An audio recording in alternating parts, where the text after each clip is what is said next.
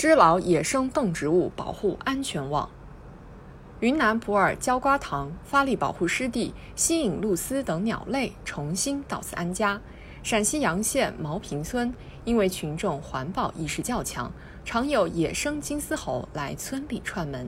山东长岛自然保护区持续开展海洋修复，多年不见的大叶藻、海螺重现天日。近年来，通过栖息地保护、繁育放归、管理执法等多种方式，我国不少野生动植物数量和分布有所增加，越来越多的地方成为野生动植物的安居乐土。野生动植物是自然生态系统的重要组成部分，是保障经济社会可持续发展不可缺少的战略资源。保护濒危动植物资源，维护生态平衡，关乎人类生存和发展，也是衡量一个国家和民族文明进步的重要标志。党的十八大以来，习近平总书记高度重视野生动植物保护工作，从关心推动大熊猫、东北虎等珍稀濒危野生动植物保护工作，到研究部署国家公园和自然保护地体系建设。为进一步加强野生动植物保护工作指明了努力方向，提供了根本遵循。这些年来，我国多措并举保护野生动植物，为它们营造更美好的栖居之所。一方面，持续推进森林公园和天然林保护等工程，逐步建立起以自然保护区为主体的野外保护体系，野生动植物栖息环境不断改善；另一方面，通过新建保护机构，加强濒危物种拯救繁育。目前，相关工作已取得显著成效，近九成的国家重点保护野生动物和植物种类得到保护。二零二一年《生物多样性公约》第十五次缔约方大会将于云南昆明举办，体现了国际社会对我国野生动植物保护工作的充分肯定。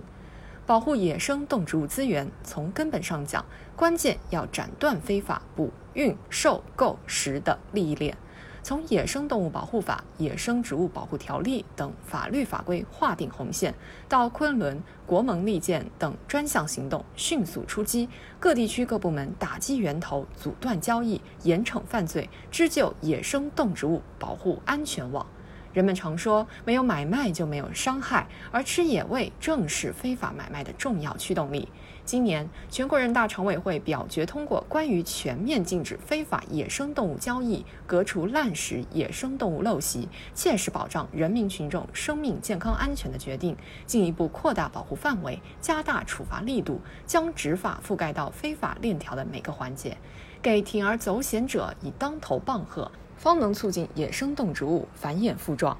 保护野生动植物不仅要入法入规，更要入脑入心；不仅要建章立制，更要移风易俗。近年来，我们通过举办野生动植物日、爱鸟周等活动，使更多人形成保护野生动植物的共识。未来还需进一步培养公众的法治意识，从而自觉抵制相关违法行为，从源头上控制不合理消费。培养公众的健康意识，认识到人类对蛋白质的基本生存需求已不需要靠吃野生动植物来获得，吃野味没有药效，还有风险。培养公众的文明意识，不断纠正陈旧观念，优化生活方式，守护舌尖上的文明，为全社会上好法治课、健康课和文明课，是减轻监督执法压力的治本之举，更是保护野生动植物的长远之策。